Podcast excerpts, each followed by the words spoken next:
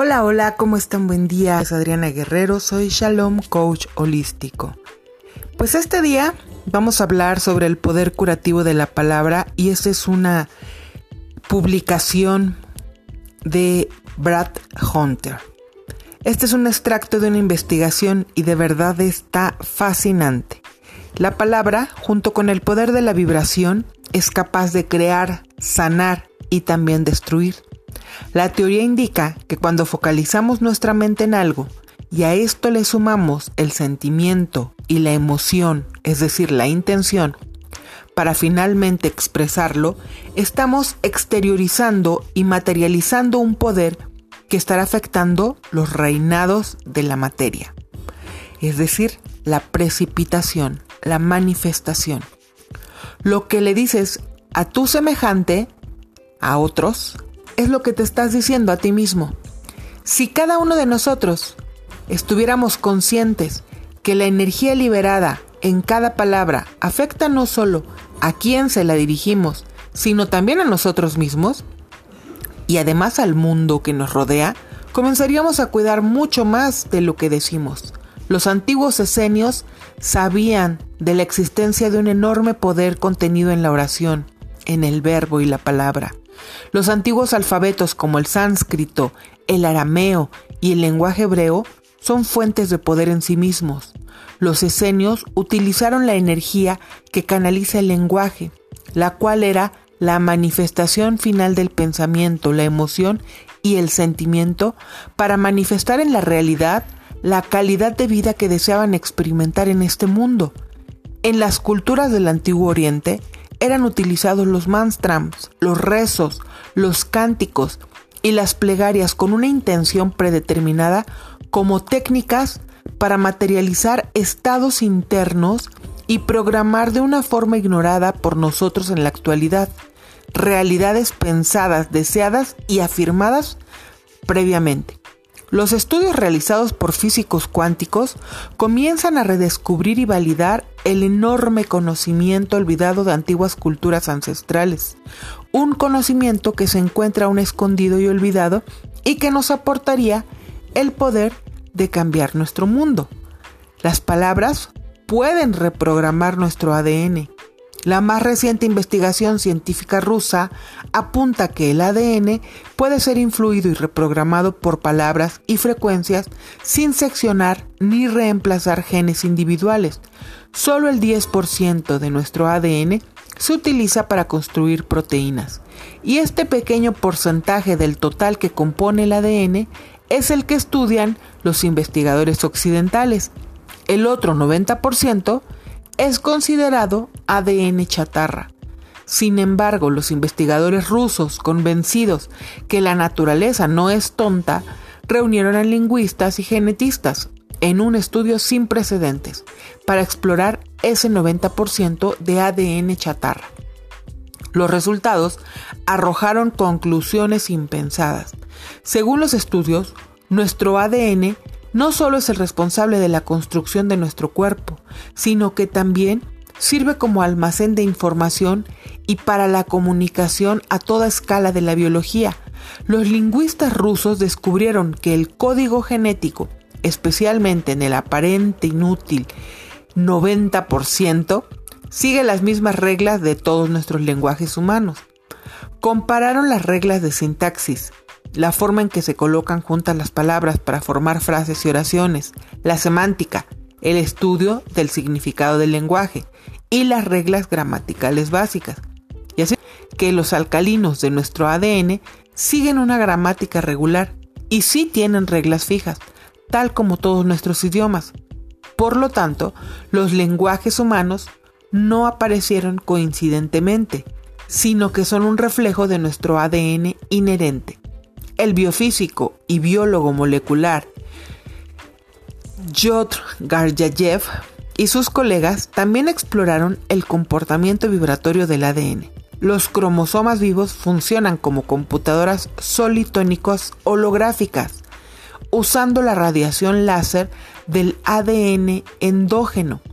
Eso significa que uno simplemente puede usar palabras y oraciones del lenguaje humano para influir sobre el ADN o reprogramarlo. Los maestros espirituales y religiosos de la antigüedad han sabido desde hace miles de años que nuestro cuerpo se puede programar por medio del lenguaje, las palabras y el pensamiento. Ahora, eso se ha probado y explicado científicamente. La sorpresa mayor fue descubrir la manera en que el 90% del ADN, o sea, el ADN chatarra, almacén.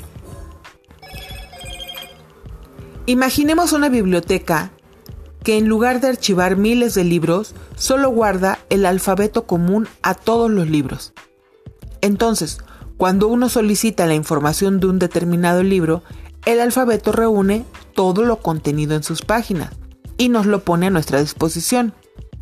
Esto nos abre la puerta a un misterio aún mayor, que la verdadera biblioteca estaría fuera de nuestros cuerpos, en algún lugar desconocido del cosmos, y que el ADN estaría en comunicación permanente con este reservorio universal del conocimiento. La evidencia inesperada. El investigador Dan Winter, que desarrollara un programa de computación para estudiar las ondas sinusoidales que emite el corazón bajo respuestas emocionales en una fase de la investigación con sus colegas Fred Wolf y Carlos Suárez, analizó las vibraciones del lenguaje hebreo con un espectrograma. Lo que descubrieron fue que los pictogramas que representan los símbolos del alfabeto hebreo se correspondían exactamente con la figura que conforma la longitud de onda del sonido de cada palabra. Es decir, que la forma de cada letra era la exacta figura que formaba dicha longitud de onda al ser vocalizada. También comprobaron que los símbolos que conforman el alfabeto son representaciones geométricas.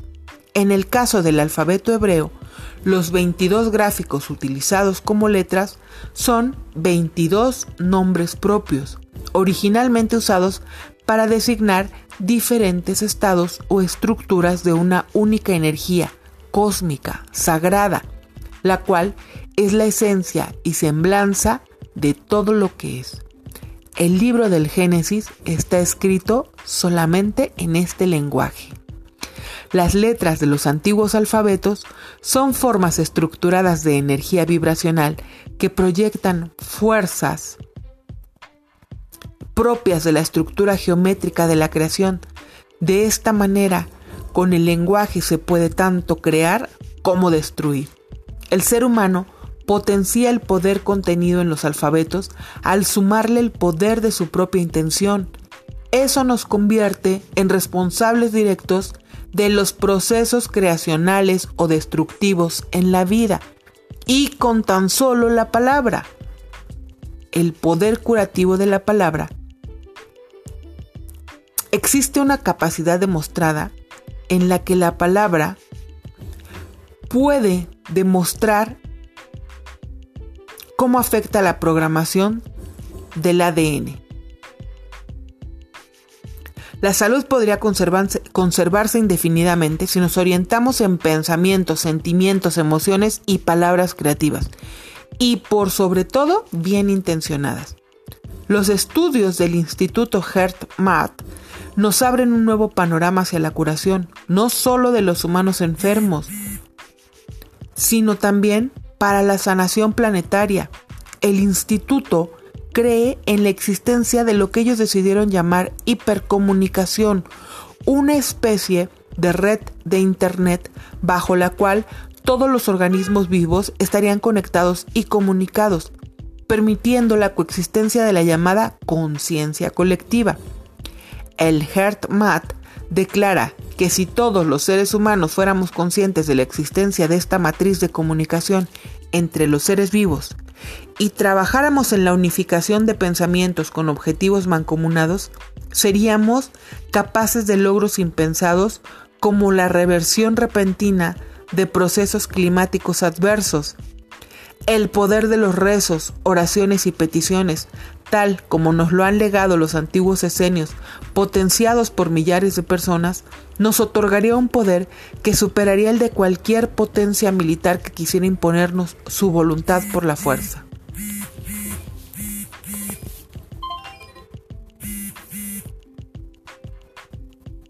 Este poder ha sido demostrado en especies animales, como los delfines que trabajan unificados en objetivos comunes. Los delfines utilizan patrones geométricos de hipercomunicación, ultrasonido y resonancias, las grillas o rejillas energéticas del planeta. Estos animales poseen la capacidad de producir estructuras sónicas geométricas y armónicas bajo el agua. Podríamos afirmar que los, los delfines ayudan a mantener el equilibrio planetario de mucho más de lo que lo hacen los humanos. Si Dios nos otorgó el poder, significa que quiere que nosotros, una vez alcanzado un nivel de conciencia determinado, determinado, ayudemos con respeto a ser co-creadores de la vida y de su obra. Este artículo fue publicado en la revista El Planeta Urbano. ¿Qué piensas tú? ¿Qué reflexionas? Durante todo este tiempo que hemos estado haciendo estos podcasts y este taller sobre elevar la frecuencia, hemos hablado de la importancia del lenguaje, de la emoción, de la creación y cómo nosotros somos seres creadores, en qué estamos poniendo nuestra atención. Hemos hablado del agua, de cómo podemos calificar estructuras, como lo hacía em, este maestro japonés que hizo toda esta investigación acerca del agua, Masaru Emoto, y, y tenemos un gran poder. Les he recomendado algunos libros, como este libro de Mente sin tiempo, Cuerpo sin edad, de Deepak Chopra, Deja de ser tú de Joe Dispensa, donde ellos hablan de todo esto. Pero además déjame decirte hoy que dentro de lo que yo estudié como eh, dentro del coaching, hay una rama que se llama ontología del lenguaje. Y en esta rama nos hablan de esto justamente, del poder de la palabra y la estructura de coherencia. Y nos dice que tenemos que hacer una coherencia de nuestro pensamiento, nuestra acción, nuestro lenguaje y nuestras emociones. Y este es todo el poder de la intención.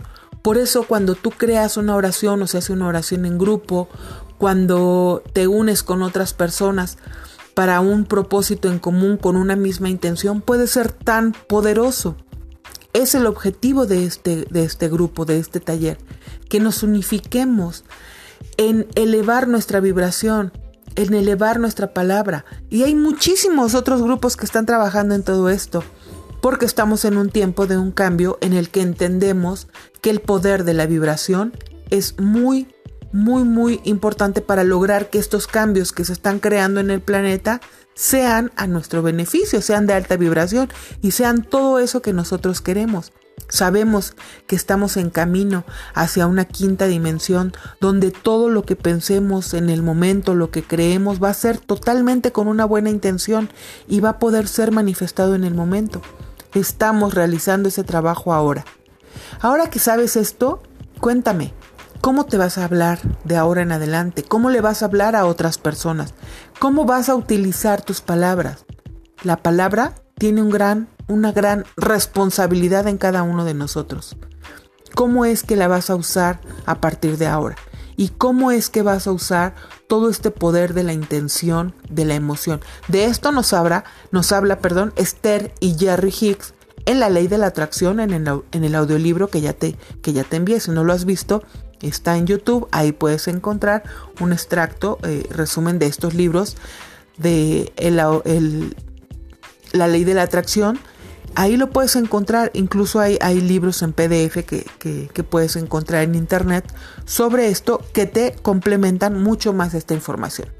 Mándame tu reflexión al grupo de WhatsApp y cuéntame, ¿tú cómo vas a empezar a utilizar el poder de tu palabra? Que tengas un maravilloso día. Nos vemos en otro podcast.